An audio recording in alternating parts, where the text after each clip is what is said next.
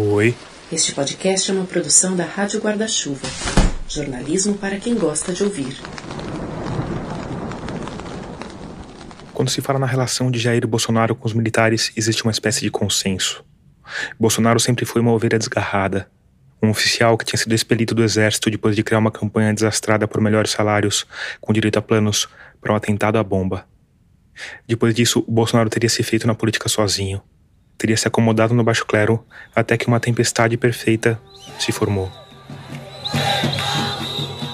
Em 2013, as ruas foram tomadas por um mar heterogêneo de gente insatisfeita. A Operação Lava Jato destruiu o resto de credibilidade da classe política. A Operação Lava Jato tem mais oito. Uma presidente inábil fez de tudo para se reeleger. Quem indica ministro antes da hora, eu acho que dá azar. Da A última oposição questionou o resultado das urnas. O PSDB ajuizou uma representação no Tribunal Superior Eleitoral. Parlamentares oportunistas se juntaram para derrubar o governo.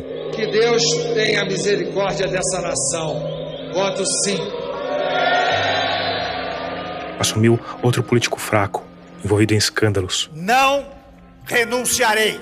O país mergulhou no caos. O Brasil descobriu o que acontece quando caminhoneiros param. O candidato à presidência favorito da população foi preso. O ex-presidente Luiz Inácio Lula da Silva se entregou às 6h42 da tarde à Polícia Federal. O candidato Azarão foi esfaqueado em plena luz do dia. O candidato do PSL, Jair Bolsonaro, foi vítima agora há pouco de um atentado. E com isso ganhou uma projeção impensável. Começa com a cobertura completa sobre o atentado ao candidato à presidência da República, Jair Bolsonaro. E os militares olharam aquele cavalo selado passando diante deles e resolveram montar. Essa é a tese dominante. E parece razoável. O mundo é cada vez mais caótico, complexo e imprevisível. E a política segue por esse mesmo caminho. Mas tem gente que vê as coisas de uma forma diferente, que vê a complexidade crescente da política, o caos, a imprevisibilidade, mas que também vê um padrão, um ordenamento. E dentro desse ordenamento, Jair Bolsonaro se parece menos com Azarão e mais com uma arma de guerra.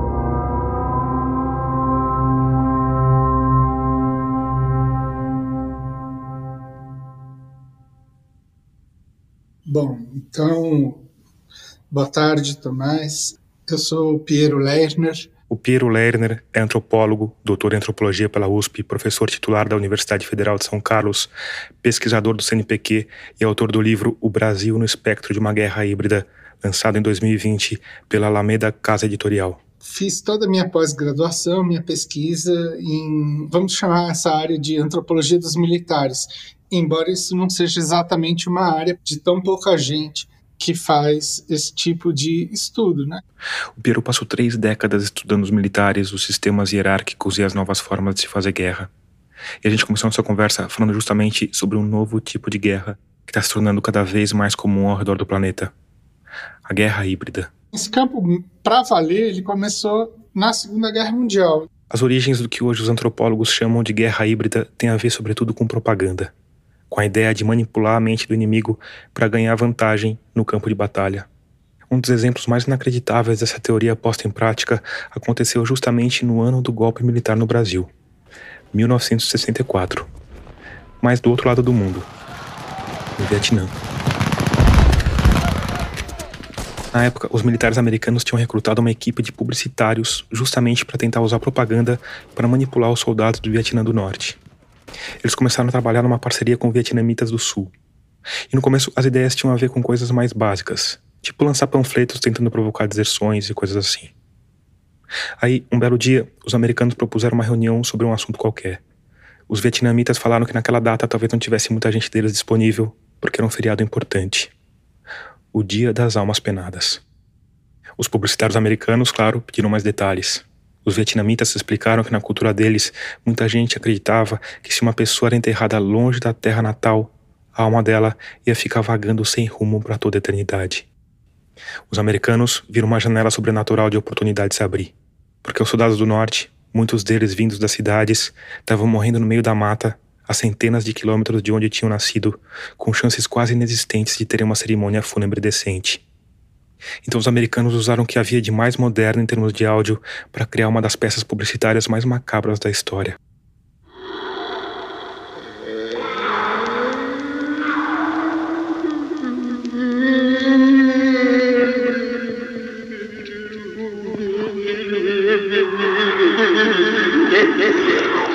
Eles contrataram atores vietnamitas que gravaram essas vozes, com destaque para uma, que seria de um soldado morto em combate, vagando no limbo como uma alma penada. Meus amigos, eu voltei para dizer que eu estou morto. Eu estou no inferno. Só inferno.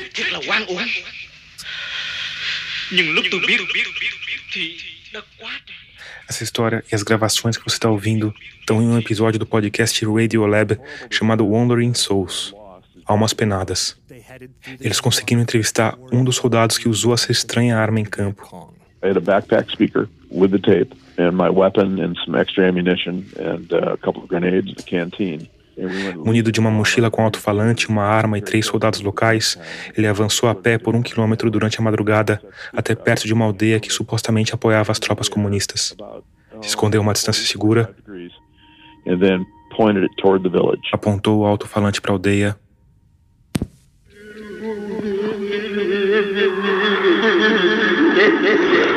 tocou a fita. Esse é um caso bem assustador mas não é isolado. Ao longo das décadas, a CIA fez várias experiências documentadas que são, digamos, pouco convencionais. Com psiquiatras, psicólogos, com muito uso de LSD, tentativa de drogas da verdade, coisas malucas como telepatia. E se isso tudo tem um pouco de cara de teoria da conspiração, é porque na maior parte do tempo esses programas eram feitos de forma discreta. Meio obliterados, assim, pelas agências americanas. Afinal, o cidadão de bem americano talvez não visse com bons olhos a ideia de os militares saírem por aí, fazendo experiências com LSD e telepatia. Então, por exemplo, nessa operação MK Ultra, fizeram um monte de experimentos em hospitais psiquiátricos no Canadá porque não podiam fazer dentro dos Estados Unidos, mas tudo com paciente americano, médico americano. Mas aí. Você está vendo aí agora imagens ao vivo de Nova York das chamadas Torres Gêmeas do World Trade Center, no sul da ilha de Manhattan. A informação é de que um jato comercial, não se sabe ainda se de passageiros ou de carga, se chocou. Na esteira dos ataques de 11 de setembro de 2001, os Estados Unidos decretaram o Patriotic Act, uma lei que endurecia o sistema penal, principalmente em casos de terrorismo, e aumentava o poder das agências federais de várias formas e em várias esferas. O sistema legal a partir do Patriot Act, tinha aberto um mundo para os caras fazerem tudo quanto é tipo de experiência. O Piero destacou um programa criado pelo exército americano em 2007. Human Terrain System. Sistema de terreno humano, numa livre tradução. Que a ideia de que o campo de batalha não era mais predominantemente geográfico, mas era o que eles chamavam de terreno humano uma coisa que dizia respeito à cognição, à percepção. Esse programa foi criado para o Iraque e para o Afeganistão e era focado no uso de colegas americanos do Piero, antropólogos. E se você está pensando numa consultoria feita à distância de algum confortável gabinete forrado de mogno em um prédio clássico em Princeton ou Harvard, bom, você está pensando errado. Eles estavam ativos nos batalhões lá, que iam na frente do batalhão combatente fazer o mapeamento etnográfico das localidades no Iraque e no Afeganistão para tentar produzir uma política de tipo divide e impera, ou então de sedução, de cooptação de elites locais, trabalhar assim num amplo espectro no setor de informações e contra-informações. A ideia é convencer o dispositivo nativo a lutar nos seus termos como se fossem os termos dele. No fundo, estão pensando a ideia de que você vai resolver localmente os conflitos ao seu favor usando forças por procuração. Ou seja, você vai ter o menor número de baixas e de custos para conseguir produzir uma guerra local em qualquer lugar. Agora, eles não foram exatamente bem sucedidos, né? ou a gente sabe mais das derrotas e dos fracassos do que do sucesso, né? Porque a CIA tem essa narrativa, né? Ah, sempre falam que a gente erra porque a gente só fica sabendo do, das derrotas, né? Mas você acha que foi bem sucedida no geral essa, esse tipo de estratégia? De um certo ponto de vista, até que foi. Se você entender que o objetivo deles no Afeganistão era desestabilizar a Rússia, então você pode até dizer que eles criaram uma coisa mais ou menos bem sucedida ali. Que aquela, aquele lugar vai ficar instável por um, um bom de pólvora. É, por um longo tempo. E agora eles saíram de lá deixa o problema cair no colo de quem? Do entorno geopolítico, né? Lá da Rússia. De um outro lado, também foram bem sucedidos no sentido de que, desde que os antropólogos começaram a atuar lá, em 2007, o número de baixas americanas diminuiu muito. Agora, baixas locais ali, dane-se também. Né? Aí os caras deixam exatamente o pessoal fazer serviço sujo, atuar como proxy deles ali, né? Segundo o Piero, o investimento nesse programa foi tão grande que teve uma época em que as forças armadas americanas estavam absorvendo mais antropólogos do que as universidades americanas. E isso, somado à morte de alguns profissionais em campo, acendeu um alerta vermelho entre os antropólogos lá e vários começaram a pesquisar esse assunto. O Human Terrain System foi oficialmente desativado em 2014. Mas quando eles cancelaram esse programa, eles já estavam eles próprios com o material necessário para formar os próprios militares deles no tipo de técnica que os antropólogos começaram a desenvolver em campo ali.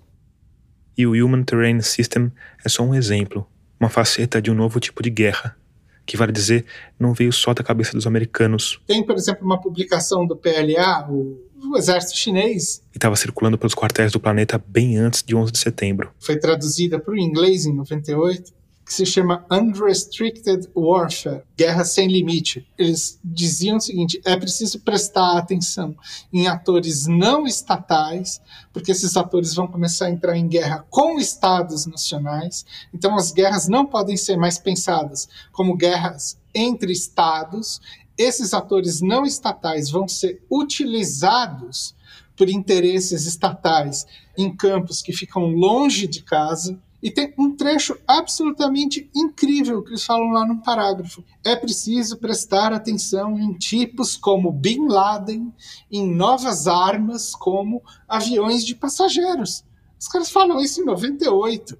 Aí eles dizem o seguinte: um dos principais campos da guerra pode ser a política, o direito, ou seja, o que, vai acontecer? A guerra, a vida militar, vai começar a interpenetrar campos e atuar, vamos dizer assim, mais ou menos escondida dentro dos campos mais variados.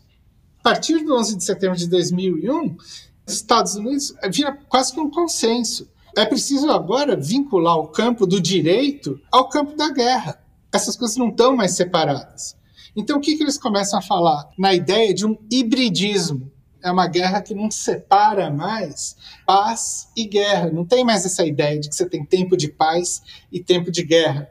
Guerra e política, né, como era, vamos dizer assim, no paradigma moderno lá do Clausewitz, né? Política é aquilo que vai separar, né, vai conter a guerra para ela não virar uma espécie de guerra de todos contra todos, um cenário robesiano, assim, né? Enfim. Outro exemplo muito usado nessas novas teorias da guerra, como não podia deixar de ser, Israel. é Israel. E o conflito que aconteceu no sul do Líbano, lá no comecinho dos anos 2000. Porque nessa época eles já estavam falando o seguinte, é preciso fazer um novo tipo de guerra, que não distingua mais o que é civil do que é militar. E a gente tem que começar a pensar numa guerra permanente, guerra rizomática, horizontal, uma guerra espalhada, onde você não consiga enxergar uma cadeia de comando. E no centro disso está um conjunto de ações que eles vão chamar lá de um desenvolvimento daquilo que se chamava de operações psicológicas para a ideia de uma guerra psicológica de espectro total.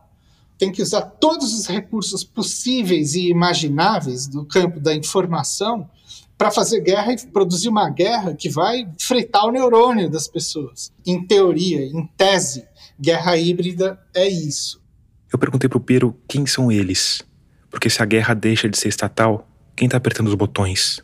E com que objetivo? Essa talvez é uma das perguntas mais difíceis no entendimento do que é esse novo fenômeno. Então, o que, que eu acho? O objetivo é a constituição de um Estado que está plasmado na sua política a máquina de guerra, imbricada a uma indústria da segurança, ao sistema financeiro. Tem umas pessoas que chamam isso de Estado profundo. Porque, assim, a teoria de quem fala em Estado profundo, eu acho que. Não sei nem se é uma teoria, mas acho que o que ajuda a explicar isso é que quando você tem uma situação de guerra ou de caos ou de um ruído constante, você facilita com que certos grupos ganhem vantagens absurdas coladas ao Estado, certo? Olha, isso é facilmente perceptível nos orçamentos militares, que começam a drenar elementos de outros lugares, entendeu? E aí as pessoas dizem, não, é o neoliberalismo enxuga o Estado mesmo, né? Ele vai simplesmente aparando todos os elementos do estado de bem-estar social e deixando né, um núcleo. Mas é, o Estado não diminui. Isso é uma ilusão. Esses setores da vigilância e da punição, eles acabam se centralizando no Estado e expandindo. Quer dizer, enxuga o SUS, mas compra drone. Transfere o SUS, por exemplo, para uma ação militar. Como que a gente tá, viu aqui pra caramba, não viu? Eu não sabia nem o que era o SUS, porque eu passei a minha vida sendo tratado também em instituição pública, mas específica do Exército. Tudo está acontecendo em relação à Amazônia. As verbas, sei lá, do INCRA, ICMBio, etc. Tudo foi alocado para o Ministério da Defesa e para a GLO. GLO é uma operação de garantia da lei e da ordem que, entre outras coisas, confere poder de polícia às Forças Armadas. Na Amazônia, ela foi usada em meados de 2021 e não surtiu grandes efeitos. O desmatamento na região fechou o ano com um crescimento de 29%, o maior em uma década. E se você está achando um pouco estranho esse percurso, Vietnã, Afeganistão, Amazônia, bom, caro ouvinte, ajusta os fones de ouvido aí, porque o mergulho de hoje vai ser de tirar o fôlego. Tem uma coisa que é muito do mundo militar, que é o seguinte: essas teorias circulam demais, transferem, são apropriadas. E eles vão fazer o quê? Uma tropicalização dessas teorias para cá.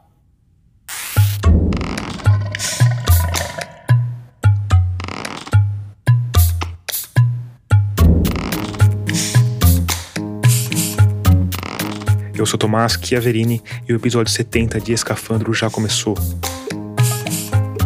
Nele, a gente vai falar sobre a possibilidade de que o governo de Jair Bolsonaro seja parte de um plano maior, orquestrado antes mesmo do impeachment de Dilma Rousseff.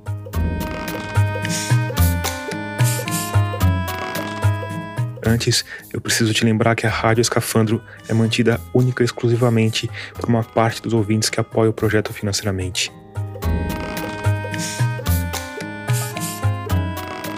Então, se você gosta do nosso trabalho, se a gente faz parte da sua rotina, se você quer episódios melhores e saindo com mais frequência, pense na possibilidade de apoiar o projeto. Para fazer isso, o caminho é fácil, rápido e seguro. Só ir lá em catarse.me barra escafandro e escolher o valor com o qual você quer ou pode colaborar. Com cinco reais já dá para participar e você ganha direito a uma área com algumas entrevistas completas. A minha conversa de quase duas horas com o Pero Lerner, por exemplo, vai estar disponível para os assinantes na quarta-feira seguinte à publicação do episódio.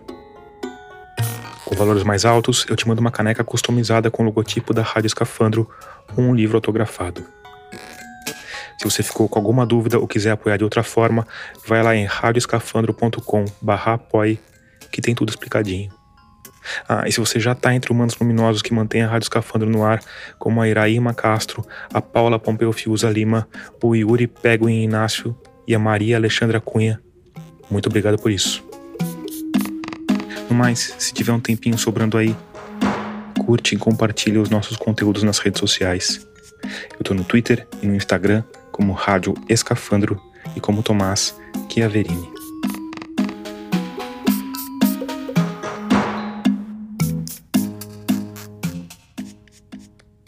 Para entender a teoria do Piero Lerner, a gente precisa começar tentando entender como os militares veem a si mesmo na sociedade brasileira.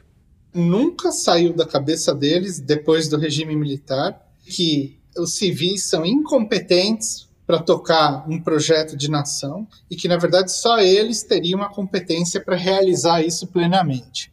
Isso ficou muito claro com o Collor. Não tem elite nesse país para tocar.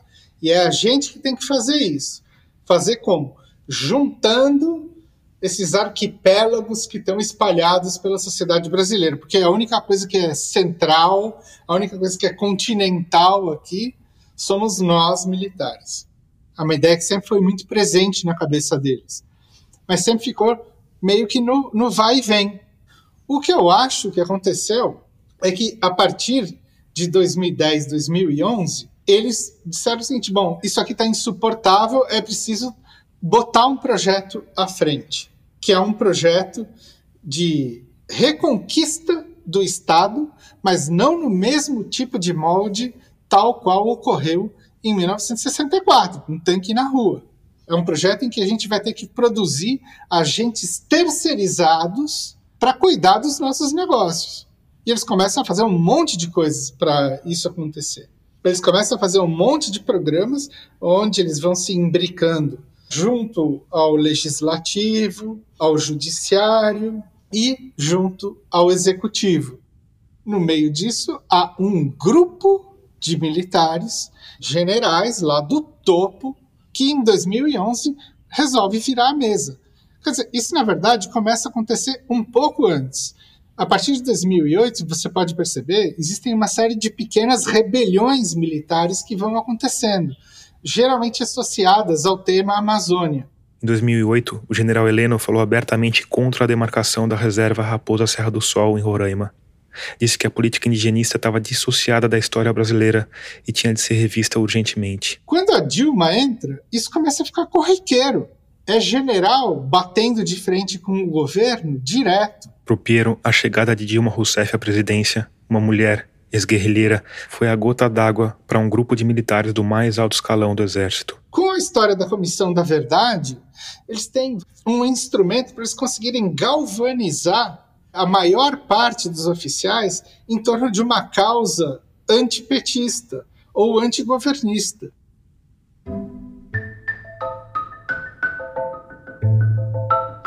No livro O Brasil no Espectro de uma Guerra Híbrida, o Piero Lerner fala em um processo que ele apelidou de Grande Inversão. Esse grupo de militares passa a espalhar ideias de que o PT dividiu o Brasil produzindo uma luta de classes artificial, de que o PT aparelhou o Estado e que usou de chantagem e coação para atrair as elites empresariais para uma grande organização criminosa.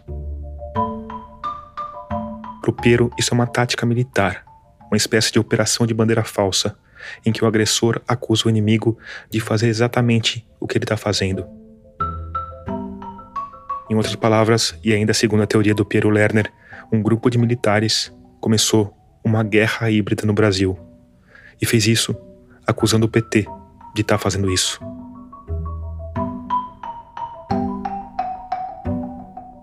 E aí eles começam a estabelecer um projeto onde eles dizem: nós temos que tomar o poder. E aqui eu imagino que você esteja pensando, ah, antropólogos. Mas. Ok, Tomás. Esse é o coronel da reserva do Exército Brasileiro, Marcelo Pimentel. Estou na reserva desde 2018. Marcelo ingressou na carreira militar aos 14 anos, em 1981, na Escola Preparatória de Campinas, depois cursou a Academia Militar das Agulhas Negras, a AMAN, em Resende. Ele se formou oficial da artilharia em 1987. Então entrei durante o final da ditadura e saí já em democracia sendo reconstruída no Brasil. Então tenho 30 anos de serviço na ativa como oficial de 88 até 2018. Como costuma acontecer com os oficiais, o Marcelo não é o único militar da família dele. Então eu comecei nossa entrevista por um ponto delicado perguntando sobre como ele se colocava diante do golpe militar de 1964. Como é que era para você essa questão na época? Até o final dos anos 80, eu me achava filho da Revolução Democrática de 31 de março de 64, porque o meu pai, em 64, a unidade em que ele servia não aderiu ao golpe. Ele então saiu, desertou da unidade, se apresentou na unidade que aderiu ao golpe. Né? E ele foi, participou ativamente e, por ter participado, recebeu a missão de ser presidente de inquéritos policiais militares, ou seja, recebeu um jipe, um motorista, um promotor, uma máquina de escrever, e foi para a região da Zona da Mata Norte de Pernambuco, onde servia ele à época, fazer esses inquéritos em relação às ligas camponesas. E foi nessa ocasião que ele conheceu a minha mãe, numa cidade do interior, e se, se casaram. Eu sou de 66, né? Sou o primeiro filho de quatro como a maior parte da população na época, o Marcelo nunca questionou a narrativa de que 64 tinha sido um movimento para salvar o país dos comunistas. Se você visse o Jornal Nacional dos anos 70, você não ia saber que o Brasil tinha uma ditadura. Né? As pessoas já tinham saído do Brasil, os que contestavam, ou estavam presas, ou tinham se juntado a organizações armadas de contestação ao regime, ou estavam caladas em censura prévia. Foi nesse ambiente que eu cresci. Quando entrei no colégio militar, isso se reforçou e quando fui para o ensino médio, na Escola Preparatória de Campinas, os meus instrutores, tenentes, eram os atuais generais da geração 70. Né? E também, como cadetes nos anos 70, viam suas cúpulas hierárquicas governando o Brasil né, nesse sistema. Então, foi natural eu não criticar e nem perceber uma ditadura, porque eu não havia. O coronel Marcelo me disse que aos poucos, conforme o país caminhava para a democracia, ele foi percebendo que aquela narrativa estava completamente distorcida. Isso ficou ainda mais claro depois, quando ainda no exército ele entrou na faculdade de direito. Mas quando ele se formou na AMAN, em 1987, esse tipo de questionamento não era comum entre os oficiais mesmo porque aquele era o momento em que os militares estavam querendo de todo jeito se afastar da política. As cúpulas hierárquicas do exército, lideradas pelo general Leônidas, estavam mais preocupadas em fazer valer a lei da anistia, ou seja, evitando, por exemplo, que a Constituinte prevesse, por exemplo, alguma espécie de justiça de transição. Então estavam muito acomodatícias as cúpulas hierárquicas ao novo sistema. E foi assim que eu comecei a minha carreira. E veja que interessante, Tomás. Fevereiro de 1988 na minha primeira unidade, como aspirante oficial, com 22 anos de idade. Em Olinda, no Recife, terra natal do Marcelo, onde ele vive hoje. O comandante da época, o coronel, nos reuniu no Salão Nobre da unidade, cerca de 35, 40 oficiais, que é o efetivo de um grupo de artilharia, e mandou ler o noticiário dando conta dos problemas com o capitão Bolsonaro. Problemas que tinham começado, veja, em 86 quando eu estava no terceiro ano de artilharia na AMAN, e o capitão escreveu uma, um artigo para a revista Veja. Na última página da edição 939, de 13 de setembro de 1986, a revista Veja publicou um texto que mudaria o destino do Brasil. Assinado pelo capitão Jair Bolsonaro, o artigo reclamava da remuneração paga pelo exército e dizia que por causa disso os militares estavam abandonando a AMAN. O que era mentira. Não era verdade, eu estava na mão. Né? Essas 70 desistências não foram desistências, foram exclusões, além da disciplina, ou por não terem obtido êxito nos anos escolares, né? e foi no período de três anos. No livro O Cadete e o Capitão, onde narra a trajetória de Bolsonaro no Exército, o repórter Luiz Macluf Carvalho contou essa história em detalhes. E o texto foi só o estopim das pataquadas de Bolsonaro no Exército. Um ano depois, ele falou de novo para a revista Veja, ao lado de outro oficial, sobre um plano de plantar bombas em instalações militares. O plano Beco Sem Saída. A declaração tinha sido em off, mas quando ouviu falar em bomba, a repórter resolveu publicar a história toda. Bolsonaro foi interrogado pelos militares e negou não só o plano, mas também qualquer conversa com a jornalista da Veja. O exército, por sua vez, comprou a versão do Bolsonaro. Eu sei quem é minha gente, declarou o general Leônidas Pires Gonçalves. Já a Veja não só manteve a posição, como publicou um croquis de uma bomba desenhado de próprio punho pelo capitão Bolsonaro. Por causa disso, ele foi julgado pelo exército, em duas instâncias. No primeiro julgamento, foi condenado por três votos a zero. A decisão foi para o STM, que é a segunda instância dos tribunais de honra, e por uma votação muito polêmica, ele acabou sendo absolvido e, como viu sua carreira deteriorada, acabou entrando para a política no mesmo ano, em 88, quando ele se candidatou a vereador.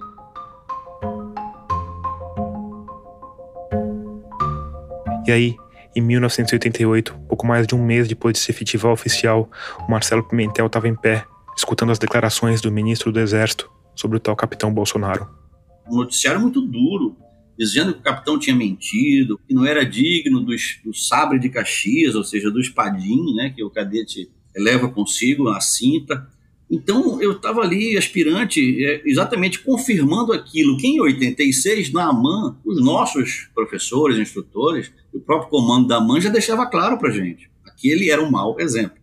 É, eu acho interessante a gente falar sobre isso, pela dimensão que isso teve na época, que para nós civis esse acontecimento do Bolsonaro no exército foi meio que uma nota de pé de página na história, assim, sabe? Queria saber como é que foi a importância disso no meio militar, porque pelo que você está falando, foi alguma coisa que repercutiu bastante no meio militar na época. Olha só, foi muito bom você ter usado essa expressão, Tomás, nota de pé de página. O capitão Bolsonaro não era uma nota de pé de página nos anos 90. Ele era proibido de entrar em quartel, Tomás. Ele queria fazer, distribuir santinhos, fazer proselitismo político nos quartéis. E como ele não podia entrar, ele ficava na calçada, fazendo aliciamento político. Então ele era persona não grata. Corta para 2014. Formatura dos cadetes da AMAN. alguns dias depois da presidente Dilma ser reeleita. O então deputado Jair Bolsonaro caminha calmamente por uma alameda da academia. De terno preto, ele se aproxima dos cadetes recém-formados, todos envergando uniformes de gala cinzentos caps pretos com detalhes dourados. É um grupo grande, uma centena talvez. Estão todos sorridentes. E quando o Bolsonaro se aproxima, eles entoam uma espécie de grito de guerra. Líder, líder, líder. Né? Para um cadete chamar aquela figura militar de líder, é que estava havendo algum processo, uma espécie de lavagem da passado do capitão, a ponto dele ser tratado como líder. E esse é só o começo, porque na sequência o Bolsonaro chega mais perto do grupo e faz um discurso. Alguns vão morrer pelo caminho, tá? mas eu estou disposto em 2018, desde que Deus quiser, tentar jogar para a direita esse país.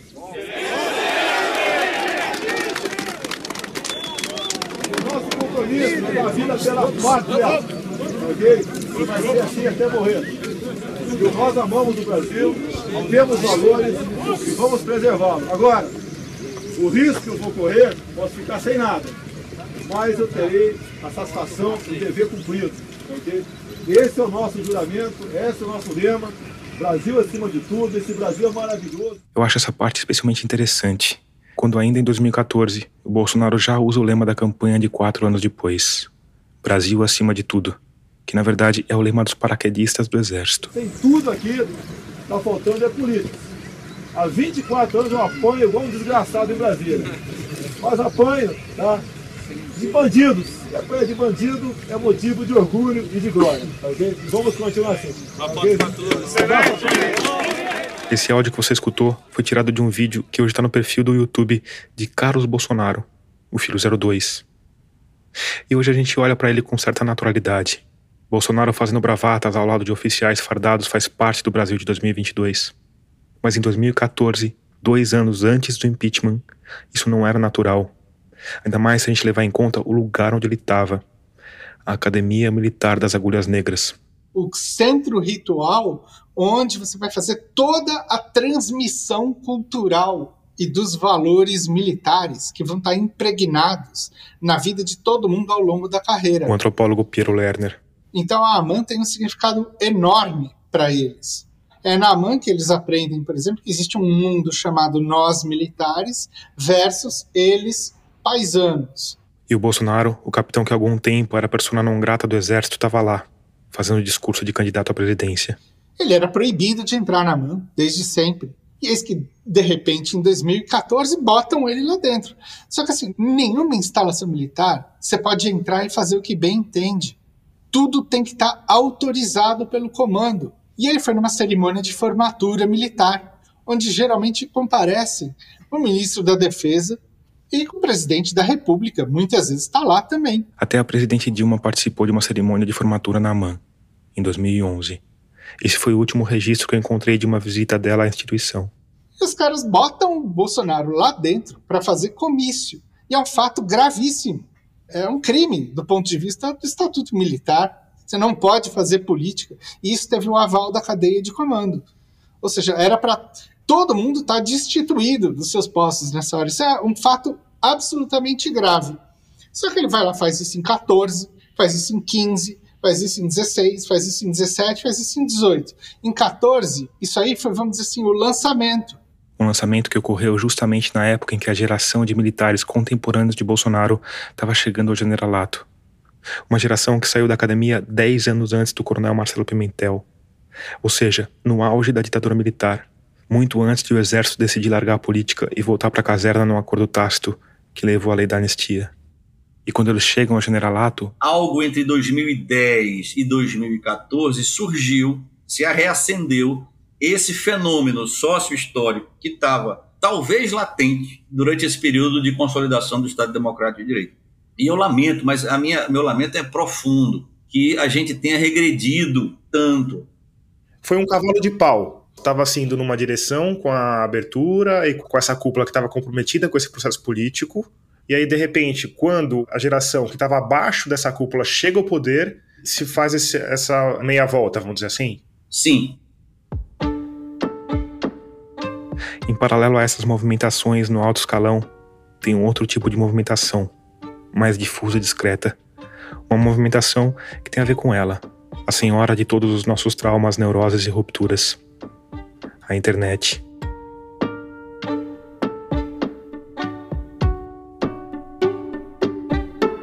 O famoso coronel de pijama, o general de pijama que vai montar um negócio, ou ver os seus filhos crescerem, seus netos. Começaram a ir para os computadores pessoais e descobriram o e-mail.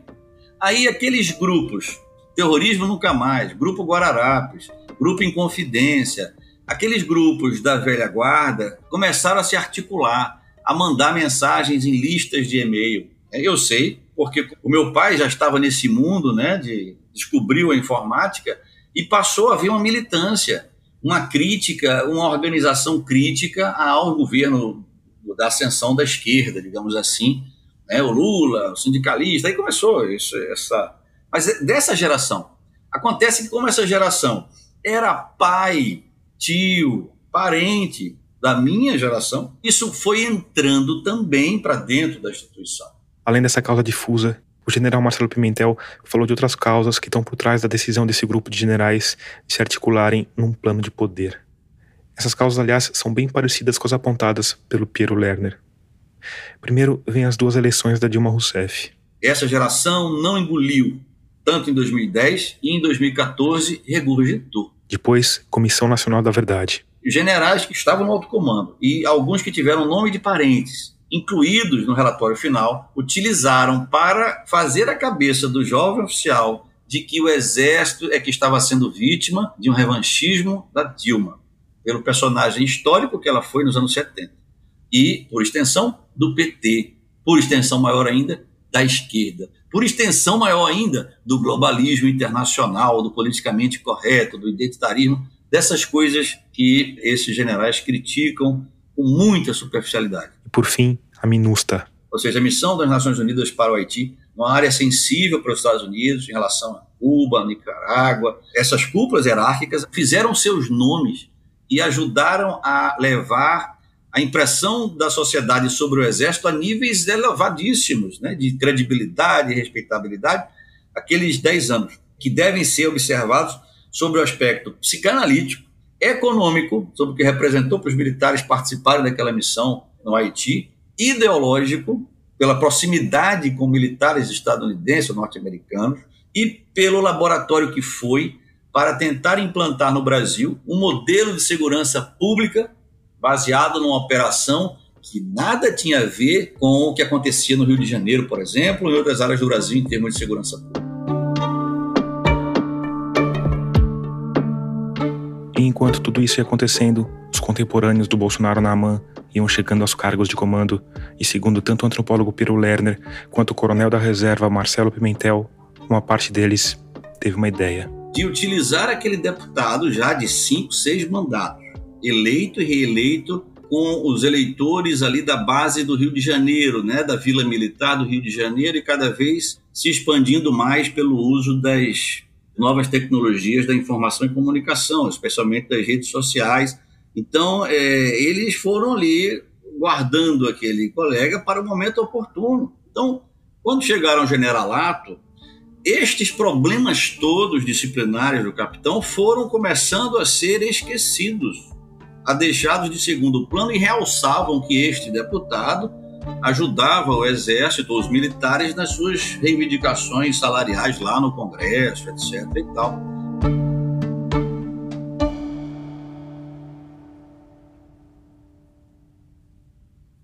Eu acho, essa é minha hipótese, né, que esse grupo de generais detectou nele a figura que ia encaixar no papel chave para os propósitos que eles queriam. Uma pessoa totalmente outsider, manobrável e com alguma identificação que pudesse ser resgatada por eles próprios, com um pé mais ou menos dentro da caserna. Eles não conseguiriam fazer isso com um político qualquer, com outros compromissos. Teria que ser com uma, ser com uma pessoa que, um, tivesse, vamos dizer assim, um monte de fio desencapado para se tornar, vamos dizer assim, um proxy e que obedeça ao que eles próprios estão querendo e que se encaixe bem no papel que eles estão pensando. Então, eles tiveram de 14 para 18 a possibilidade de construir uma imagem, fazer um rebranding do Bolsonaro com metodismo, indo diretamente nos pontos assim que eles diziam: vai aqui, vai ali, vai na Maria do Rosário, vai na coisa da, da Comissão da Verdade. Então, qual foi o primeiro ato do Bolsonaro? Foi produzir uma espécie de operação psicológica interna que produzisse uma adesão dos próprios militares em peso à candidatura Bolsonaro. Tanto que o primeiro lugar que ele se apresenta como Bolsonaro presidente é dentro da academia militar. Então, eles têm um projeto de guerra híbrida completamente diferente dessa ideia, por exemplo, de, de fazer é, a conquista do apoio local da população para desestabilizar um regime. Não, eles começam a produzir uma insurgência a partir de dentro, do núcleo interno do Estado. E começam a fazer isso em sinergia com outros poderes, como, por exemplo, o poder judiciário. E vão acionando essas pessoas para bater de frente com o governo petista eu tenho dificuldade de ver esses militares criando uma, uma estratégia tão ampla e tão bem sucedida e que, além disso, contou com tantos elementos diferentes, né? Se a gente for olhar o que, que motivou a ascensão do Bolsonaro, tem uma série de coisas aí, inclusive um, uma facada, né? Que deixou ele na televisão 24 horas por dia durante uma semana inteira, né? Até que ponto que isso foi sorte, até que ponto que isso foi de fato uma estratégia que deu certo? Sabe, essa, essa linha do tempo tão perfeita assim, que os caras começam em 2014 a pensar e chegam no Bolsonaro eleito em 2018. Eu acho tão difícil de enxergar algum gênio militar pensando isso, sabe? É, é difícil mesmo, né? Especialmente porque a gente sempre está considerando eles como uns incapazes, né? Mas não são eles têm uma leitura de como fazer essa coisa. Mas vamos lá, o que eu acho? A primeira coisa, a gente tem que voltar para 2013, onde eles começam a enxergar que ali se abriu uma janela de oportunidade. Porque eles viram as ruas todas sendo tomadas em 2013 e o discurso era, em geral, o quê? Era o discurso da antipolítica. É aí que eu acho que acende a luz e eles falam assim: bom, eu acho que a gente tem uma janela então, você não precisa ser um gênio para descobrir que se você lançar uma bomba cognitiva, como o Bolsonaro é, vinculada à ideia de antipolítica e anti-tudo, a chance disso pegar é alta. Mas eu acho o seguinte: sem uma ajudinha, que foi uma ajuda para valer, ele não ia pegar. Não foi só uma questão de gênio militar que produziu uma coisa espontânea que gerou essa adesão começaram a impedir outras forças sociais de ascender.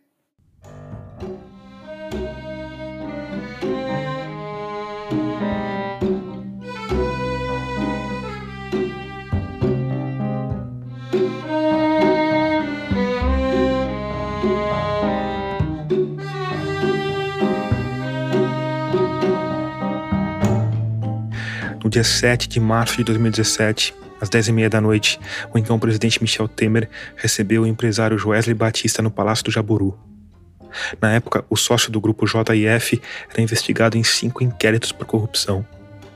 Mesmo assim, o presidente o recebeu numa conversa extraoficial que durou 40 minutos.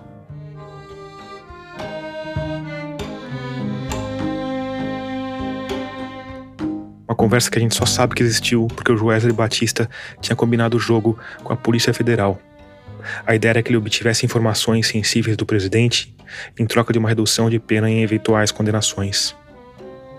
A parte mais incriminadora da conversa tem a ver com outro personagem ilustre da história recente, o então presidente da Câmara, artífice do impeachment, Eduardo Cunha.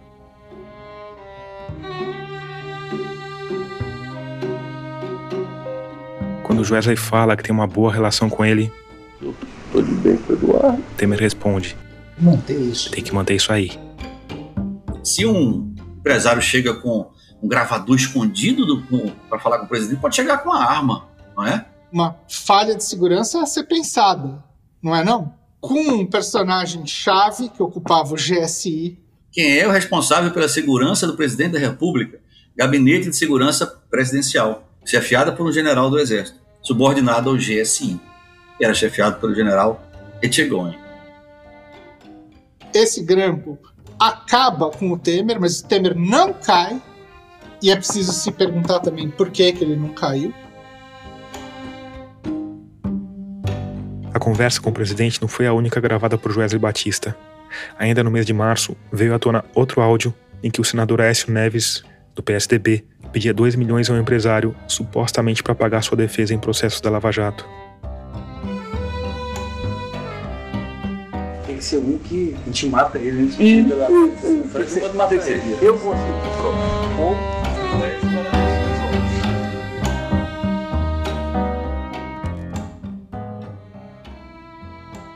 Então, é, aquele pacto político PSDB-PMDB que chegaria forte nas eleições de 2018 acabou-se ali. Michel Temer não renunciou, mas o governo dele continuou por um fio. Pouco mais de um ano depois, numa ação ainda mal explicada, ele decretou uma intervenção federal no Rio de Janeiro. Na prática, o comando da Polícia Militar, da Polícia Civil e do Corpo de Bombeiros passaram do Estado para as mãos de um interventor nomeado pelo presidente, o general Walter Braga Neto. Se você está achando o nome familiar, é porque ele é mesmo. Braga Neto foi o ministro-chefe da Casa Civil e hoje é simplesmente o ministro da Defesa do governo Bolsonaro. Mas além de limitar as ações do governador, a intervenção federal também amarrou as mãos de Michel Temer, porque durante a intervenção, o presidente da República perde o poder de fazer propostas de emenda à Constituição, o que impossibilita grandes reformas. Ou seja, outro prego no caixão da Nath Morta Chapa Temer Aécio. A partir da intervenção, Temer e PSDB, que foi o consórcio que assumiu o governo depois da queda da Dilma, não tem condição de entregar mais nada. Pode perceber, pega a linha da evolução da intenção de voto do Bolsonaro, ela começa a explodir em fevereiro de 2018, que é a época da intervenção no Rio de Janeiro. E para o Piero Lerner, os efeitos da intervenção vão além.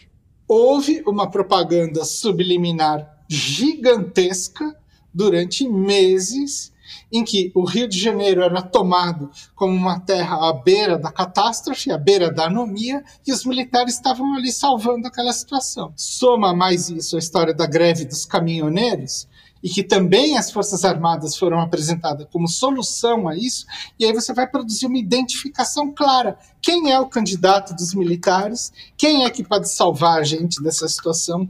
É o Bolsonaro. As coisas são muito fluidas e complexas e tem uma boa parte disso tudo que está acontecendo que está nas sombras, né? Mas você diria que o principal agente disso que está acontecendo é esse grupo de generais? É um grupo de generais de quatro estrelas que alguns estavam na reserva já por volta de 2014 a 2016, e depois todo o alto comando do Exército, ou seja, todos os uh, generais de quatro estrelas dessa época. Eles têm coesão interna, então eles conseguem produzir uma ação coordenada, eles têm muita capilaridade com a imprensa, eles têm contatos no mundo político, contatos no mundo jurídico, e eles têm, sobretudo, o setor de informações. Grampearam o Rio de Janeiro inteiro, inclusive a família Bolsonaro. Então, quem tem essas informações na mão tem muito poder. Quem guarda a chave desse cofre tem muita coisa. Então, o convencimento deles pode ir por várias vias aí. No livro que escreveu sobre tudo isso, o Piero se arriscou inclusive a apontar os dois cabeças desse grupo, que agiriam num esquema policial bom, policial mau. O policial bom é o general Vilas Boas, comandante do exército, que sempre defendia uma postura democrática das tropas, mas que pode ter sido fundamental para a eleição de Bolsonaro. No dia 3 de abril de 2018, quando o Supremo Tribunal Federal se preparava para julgar um habeas corpus que poderia soltar Lula do alto do seu posto de líder do exército, ele foi ao Twitter e escreveu 239 letrinhas. Aspas. Assegura a nação que o exército brasileiro julga compartilhar o anseio de todos os cidadãos de bem, de repúdio à impunidade e de respeito à Constituição a paz social e a democracia, bem como se mantém atento às suas missões constitucionais. Fecha aspas. Ainda que ligeiramente cifrado, o tweet claramente é uma ameaça de intervenção caso Lula seja solto. Ou, olhando de outra maneira, é uma manobra que garantiu que outra força política, essa ainda mais poderosa, ficasse fora do caminho de Bolsonaro. Eu falei sobre isso com o coronel Marcelo Pimentel. Quando eu vi companheiros na ativa, generais, tuitando em solidariedade ao comandante, e quando eu vi que, por exemplo, um desses companheiros com quem eu nunca tinha falado de política na minha vida, alguns minutos após o resultado eleitoral de 2018, me manda uma mensagem direta, me esculhambando, que se surpreendeu quando soube da minha declaração de voto, porque eu não deveria ter votado em Lula, ou em Lula e Fernando Haddad, e se eu não quisesse votar em Bolsonaro, eu deveria ter votado nulo. Se ele teve a ousadia de desafiar um colega, fico imaginando por acaso um subordinado dele que pense em votar num candidato que não seja do agrado do seu general, que se manifesta publicamente em rede social. Eu fico preocupado. O general Vilas Boas também tinha bom trânsito com os demais poderes. Em 2018, por exemplo, ele indicou um outro general contemporâneo de Bolsonaro na MAN para ser assessor especial do ministro Dias Toffoli, que na época era nada menos do que o presidente do Supremo Tribunal Federal. Imagine um coronel ser chefe da agenda pessoal de um ministro de Suprema Corte ou de Corte Superior. Sabe tudo da vida do, do magistrado. Veja o nível de penetração desse grupo. Né? O STF fez parte da manobra de 2016 e 2018. Só que agora você cria o quê? Você cria essa emulação de briga de gato e rato para dizer que, enfim, aí tem uma instituição que está em defesa do Estado democrático de direito e outro que ataca o Estado democrático de direito. E a gente simplesmente passou uma borracha no entendimento de que o STF detonou com o Estado democrático de direito em 2016 e 2018. A gente vai falar mais sobre isso, mas antes a gente precisa falar sobre quem o Piro Lerner considera o policial mau. General Augusto Heleno Ribeiro Pereira comandou a missão da ONU no Haiti voltou ao Brasil, bateu de frente com o então presidente Lula, foi para a reserva e assumiu um tom claramente belicoso. Hoje é ministro-chefe da Segurança Institucional do Bolsonaro. Mais do que, sei lá, do que PSDB, MDB, Centrão, Judiciário, Supremo, mais do que tudo, quem está por trás do que está acontecendo hoje é esse grupo de militares. Não, por trás do que está acontecendo hoje, eu não, eu não falaria isso, sabe por quê? Porque aí vai parecer que eles manipulam a realidade como eles bem entendem, e não é assim. Eles têm poder, mas eles não têm poder ilimitado, obviamente. Eu não, não sou maluco de pensar que eles têm uma capacidade infinita de manobrar as coisas, não é disso que se trata. Mas o que eu acho é o seguinte: eles têm muito poder e muita coesão. Dos 17 do alto comando de 2016, 14 estão ou estiveram no governo. Isso não é pouco. Isso não é pouco. Não, é uma maioria esmagadora, né? Esmagadora. A gente precisa entender o que é uma cadeia de comando. Isso produz uma linha de transmissão. Isso de um lado. De outro, é evidente que eles não iam conseguir fazer nada disso se eles não tivessem uma capilaridade gigantesca com outros grupos sociais, coisa que eles estavam construindo há muito tempo. Mas assim, o estopim desse, disso que está acontecendo é ali. Porque eu acho que uma grande parte do que tudo isso que a gente está narrando, ou tentando narrar, tem a ver também com uma sinergia de outros setores da sociedade, né? Pessoas que acham que simpatizam com esse projeto. Por exemplo, o grande empresariado brasileiro apoiou fortemente a ditadura militar de 64, né? Uhum. Então é um pessoal que, que olha para isso com simpatia. E às vezes não necessariamente você precisa ter alguém te falando para fazer alguma coisa para você fazer. Você pode olhar só e falar, ah, isso daí é legal para mim, né? Olha, se você pega, por exemplo, aqueles cursos de formação da ESG, da Escola Superior de Guerra, a partir de 2008, 2009, tem uma quantidade gigantesca de procuradores e juízes que vão fazer esse curso.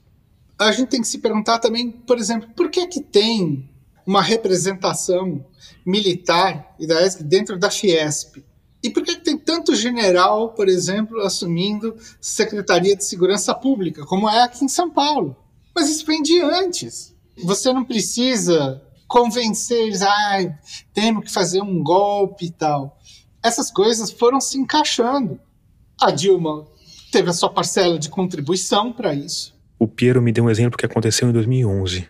Ela descobre que tinha corrupção no DENIT, Departamento de Obra de Infraestrutura e, e Transporte. A solução? Ela bota um general lá.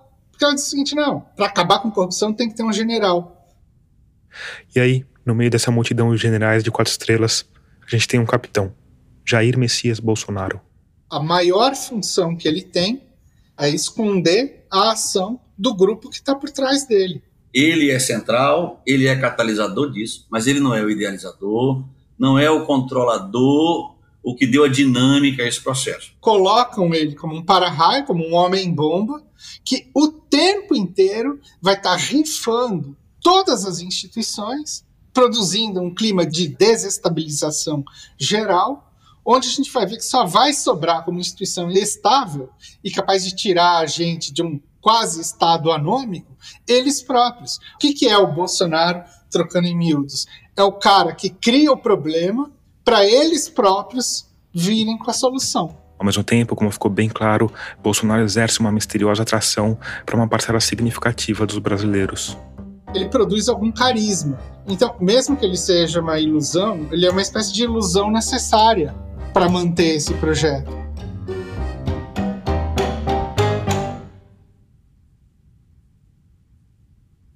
E aí, sendo ou não líder desse processo todo, em 28 de outubro de 2018, Bolsonaro foi eleito com 57 milhões de votos, mais de 55% do total. O passo seguinte era montar um governo, uma tarefa que, segundo o coronel Marcelo Pimentel, não coube ao presidente eleito. Quem montou esse governo foi esse grupo, não foi Bolsonaro. Ele me deu um exemplo. Um certo dia, um general aqui que eu conheço, meu colega, meu amigo, me disse que tinha recebido uma ligação de uma ministra, que tinha sido anunciada que seria ministra do governo Bolsonaro. E que ela perguntou se ele queria aceitar a presidência de um órgão muito famoso pela sigla, que tem a ver com as questões agrárias. E aí ele me descrevendo, né, no encontro casual nosso, dizendo que foi procurar no site do órgão o que é que o órgão fazia e tal, ou seja, ele não conhecia o órgão, né? E no dia seguinte ligou para a ministra, agradeceu pela deferência e recusou. No mesmo dia, a ministra anunciou um outro general da mesma turma desse colega e ele não aceitou porque ele já estava num cargo é, numa corte superior é, de nível federal, trabalhando lá numa assessoria, ido para reserva. Para deixar bem claro o exemplo do Marcelo, num governo normal, o que se espera é que o presidente, assessorado por uma equipe técnica, escolha os seus ministros. E que os ministros que supostamente entendem das áreas que vão cuidar escolham o segundo escalão. Nesse caso, ainda segundo Marcelo, a ministra teria recebido uma lista com militares que nem ela nem o presidente conheciam. Ela recebeu uma lista de alguém para chamar o fulano para ser o presidente de determinado órgão. Então, eu fui vendo, eu fiquei impressionado com o nível de aparelhamento.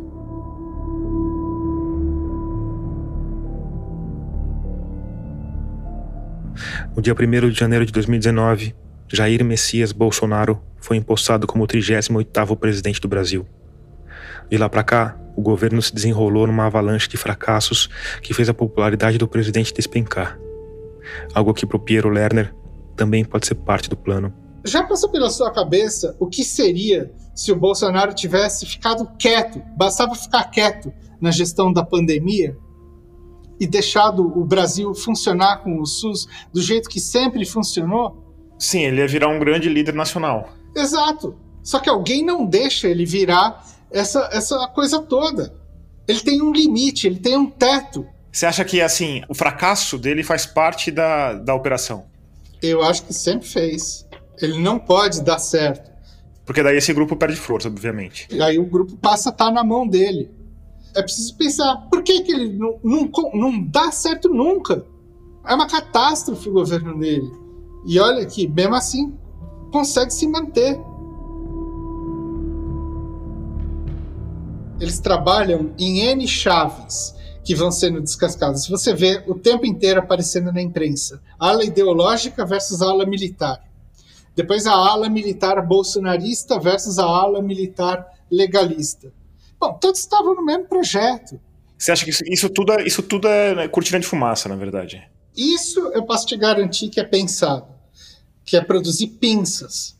É a ideia de que você fabrica um cara que está numa posição e outro cara que está numa outra posição. É um telecat. Tudo fingido. Você finge que está batendo, o outro finge que está apanhando, ele já sabe que vai levar cadeirada.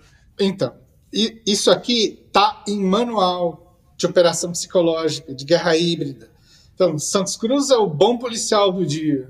Braga Neto virou o mau policial. Pode esquecer, Braga Neto foi o, o sujeito que coordenou a intervenção do Rio de Janeiro ele falou o seguinte: nós vamos criar uma central de informações aqui. Resta saber qual é o caminho que eles estão pensando agora. Isso é muito difícil de saber. O fato é o seguinte: uma coisa a gente pode ter certeza: eles não vão jogar num plano só. Não tem só plano A. Eles vão fazer plano A, B, C, D, E. Porque é isso, eles estão, eles estão, eles são parte do Estado, né? Agora. O cálculo conservador feito pelo TCU em 19 ou 20, era de 6 mil militares. 6 mil? 6 mil. Uma pesquisa que o, o, o Poder 360 fez com o portal da transparência, não sei como eles fizeram isso, falou em 11 mil naquela época. Se você soma ainda estatal, escola cívico-militar, não sei o quê, você pode botar aí, sei lá eu, 20 mil. Como é que você vai arrancar esse pessoal todo da máquina? Não vai. A militarização da sociedade você vê em vários aspectos. As escolas cívico-militares, então, demonstram que as pautas que este grupo pensa desde sempre, isso agora virou ação de governo. Ou seja, o que eles diziam que o PT fazia, que era produzir um aparelhamento do Estado e um projeto que eles chamavam gramsciano de conquista do poder, é uma projeção do que eles próprios estavam pensando em fazer e fizeram e estão fazendo.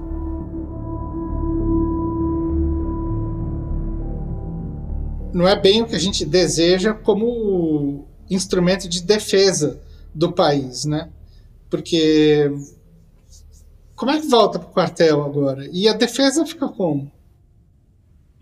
É, é porque diante do assombro que a gente tem olhando para isso, a gente até esquece que, que, a função das Forças Armadas é a defesa do território, né? Porque na verdade a gente está sendo ah, quase que atacado por eles, né? É como se eles estivessem atacando o próprio território nacional, não é isso? É, eu não diria que é um ataque, né? Mas vamos dizer assim, eles passam a ser uma simbiose da qual a gente nunca mais vai conseguir se livrar. Quem é que está ocupando o segundo, terceiro, quarto escalão? Quem é que assina o papel? Quem é que libera a verba? Quem é que está mapeando tudo? Quem é que está vendo como são feitas as negociações de orçamento e botando tudo isso é, é, dentro de uma pastinha? Porque eu, eu, ia justamente usar o argumento do orçamento secreto, porque o Centrão está com muito poder também e está ganhando muito com esse governo, certo? Claro. Mas assim, sozinhos eles não vão conseguir fazer. E nem querem. Senão esse estabeleceu o quê? Um governo militar. O que eles querem é um governo no qual os militares sejam peça central na aprovação de todas essas coisas. Em maio de 2022, três organizações militares, entre elas o Instituto Vilas Boas, publicaram um documento de 93 páginas intitulado Projeto de Nação. Nele, os militares apontam o movimento globalista como a maior ameaça externa ao Brasil, propõem cobranças no SUS e nas universidades públicas e projetam o bolsonarismo no poder por mais 13 anos, ou seja, até 2035. Diante disso, eu perguntei para o Pedro Lerner sobre os planos de longo prazo desse grupo. Ele me deu o exemplo de quando o computador trava e a gente precisa reiniciar no modo de segurança. No modo de segurança, você diz o que roda e o que não roda no computador. Então, eles estão cada vez mais imbricados todos os setores do Estado e dizendo como isso tem que funcionar. Então, vai ser difícil ver eleição daqui para frente onde não tem o dedo deles dizendo quem pode e quem não pode se candidatar. Mas eles vão fazer isso? Não, eles não vão fazer isso. Por quê? Porque eles rodam no modo anônimo. Eles botam agentes terceirizados para fazer isso. Então, o Bolsonaro é a ação espalhafatosa de choque e pavor de um primeiro momento. Mas a ideia deles é se instalar de jeito que eles não saiam mais. Ou seja, todos os campos do Estado vão ter que passar a se acoplar à ideia de segurança nacional. como se ela tivesse sempre em primeiro plano. Aí eu perguntei sobre eles, os bolsonaristas. Se a gente fosse pensar numa guerra e fazer uma analogia, esses caras, eles não são soldados, certo? Eles são arma. O bolsonarista é uma arma. É uma bela analogia, essa é uma espécie de a gente pode chamar de um ICBM, né? um míssil balístico intercontinental nuclear, porque ele consegue provocar o máximo de divisão e polarização possível. E veja, ele sempre vai estar com a vantagem narrativa, sempre parte dele e os outros sempre agem como que num reflexo pavloviano. Isso tem um nome até dentro das teorias aí dos manuais da, da guerra híbrida, que é o controle reflexivo da situação. Quem toma a dianteira faz o outro trabalhar sempre como uma resposta negativa. Isso você vê claramente, por exemplo, na operação da coisa das urnas, da fraude eleitoral. Qual era o lema do PT até setembro de 18? Eleição sem Lula é fraude. Aí o Bolsonaro chega e diz: há fraude nessa eleição o que, que o Haddad diz na sequência? Temos que confiar na justiça. E vem cá, não é a mesma justiça que impediu o Lula de participar? Como é que é isso? O Bolsonaro e os bolsonaristas são uma mesma arma que funciona em conjunto para manter esse estado permanente de guerra que perpetua esse grupo de generais no poder eu acho que é um estado de ataque cognitivo. Por isso que ele tem que fazer sempre esse mesmo movimento. Ele está sendo feito desde 2018. Ele ataca, aí você vê que ele recua um pouquinho, aí ele ataca de novo, recua um pouquinho, ataca de novo. É uma atrás da outra. Não vai ter sossego. Você vai atacar por onda e o tempo inteiro. Quando a pessoa acha que está respirando, vem outra. Vem outra, vem outra. E faz o quê? Todo mundo fica mobilizado em torno dele. Agora, o que vai definir nosso índice de adesão à democracia ou de desmoronamento total da mesma são as eleições. Não, eu não acho que são as eleições, não. Eu acho que vai ser o prolongamento desse estado de interferência generalizada de um poder no outro é o estado de insurgência de corporações estatais.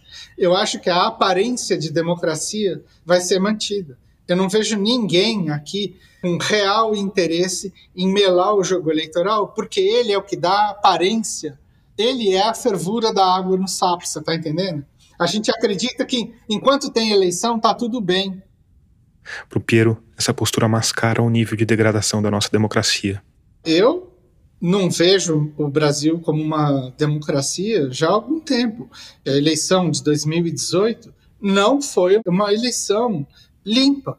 Quer dizer, achar que as eleições vão resolver, não vão resolver mesmo se o Bolsonaro perder, é isso? Tipo. É, na minha opinião, eu acho que a eleição aí, é claro que ela é super importante, mas ela é o menor dos problemas. Eu acho o STF extremamente problemático. Assim como o, o, Bolsonaro é extremamente problemático e os militares são extremamente problemáticos. Eles estão totalmente fora do papel deles. Todos eles estão fora do papel deles. Percebe que o ajuste teria que ser geral? Assim, você consegue enxergar um, um panorama de que o, o Lula assumir a gente volta a 2003? Assim, eu não consigo. E você vê alguma saída para isso? Eu não, não vejo. Agora, nesse momento, não vejo. A não ser que realmente essa poeira baixe muito, porque é verdade que o Bolsonaro tem um papel na loucura que ele institui, na desestabilização cognitiva. Se ela deixa de existir, a gente pelo menos vai se sentir mais aliviado. Qualquer que seja a solução, pelo amor de Deus, né? isso é o que todo mundo está falando pelo amor de Deus, vamos resolver isso. Mas como é que você resolve essas tensões profundas que estão sendo colocadas e colocadas na própria vida social? Que a gente tem que encarar o cara do lado e tal. Como é que vai ficar isso? Talvez se estabilize com a ideia que, enfim, o tal do grande pacto nacional, com o Supremo, com tudo, comece a funcionar e a gente não dê bola mais para o que seria, vamos dizer assim, o tal do Estado democrático de direito que a Constituição de 88 pressupõe.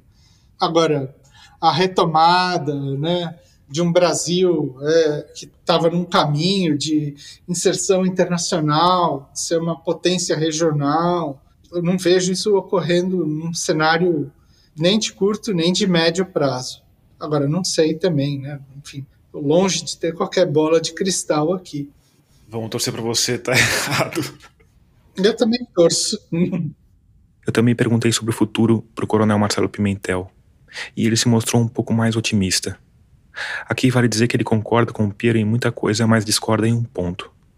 Em vez de ver o campo político transformado numa guerra, ele vê a política dominando o campo militar. Por isso ele chama esse grupo que supostamente planejou a tomada do poder de partido militar.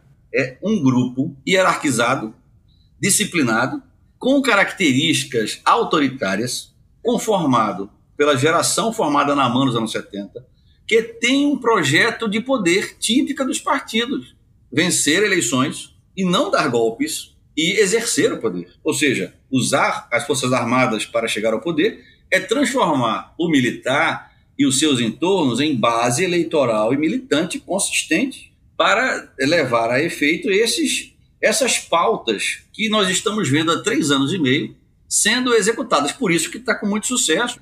É evidente, isso não tem estatuto, não tem nada escrito, isto é ad hoc, mas tem sete ou seis elementos que atuam como se fosse um partido. Em parte por isso, ele acredita que a derrota desse partido nas urnas seria suficiente para resgatar a normalidade democrática, não importando a força política vencedora. Qualquer uma que vença tem que ser cobrada pela sociedade brasileira, por suas elites, pela imprensa, pela academia, pela política, pela oposição, se for o caso, que os militares voltem. É que a gente, como, a gente, como civil, a gente olha para isso e fala: olha, esses caras, e vendo o histórico de golpismo, né, que a gente tem no, nas Forças Armadas Brasileiras, é, a gente, como civil, olha isso e é uma coisa amedrontadora, porque a gente fala: bom, os caras têm a tropa, né? E aí tem as Mas polícias militares golpe, também. Tomás, então, a minha geração não vai dar golpe. Então deixa dar o golpe para ver o que acontece. Claro que não vai. É, golpe violento, ruptura institucional, não vai acontecer. O que está acontecendo é uma narrativa dominante de fazer o brasileiro perceber que tem um risco de golpe, e esse risco exclusivamente é o Bolsonaro e dois ou três generais que se mostram suscetíveis de compartilhar com ele alguma, alguma coisa assim, ao passo que o exército vai aparecer como salvador da pátria.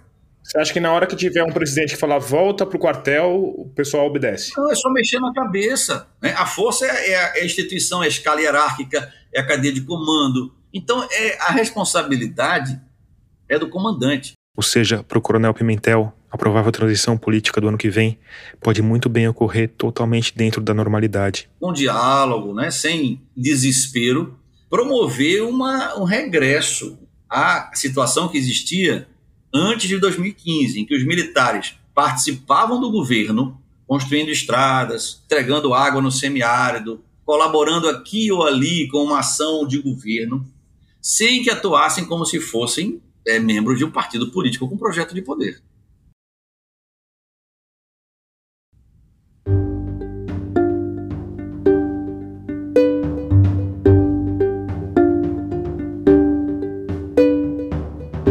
Antes de terminar, eu quero te indicar um podcast que tem tudo a ver com o que a gente falou aqui.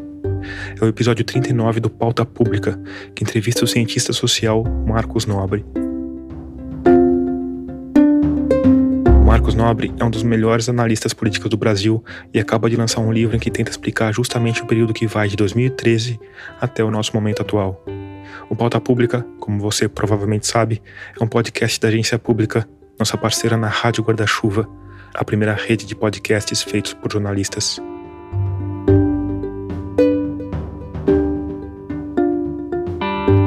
Termina aqui o episódio 70 de Escafandro.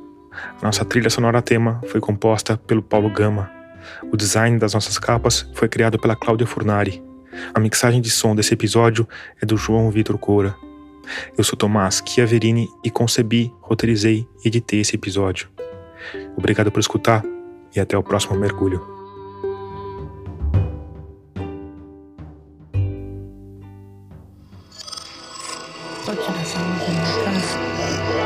Né? Esse podcast é, é apresentado por b9.com.br.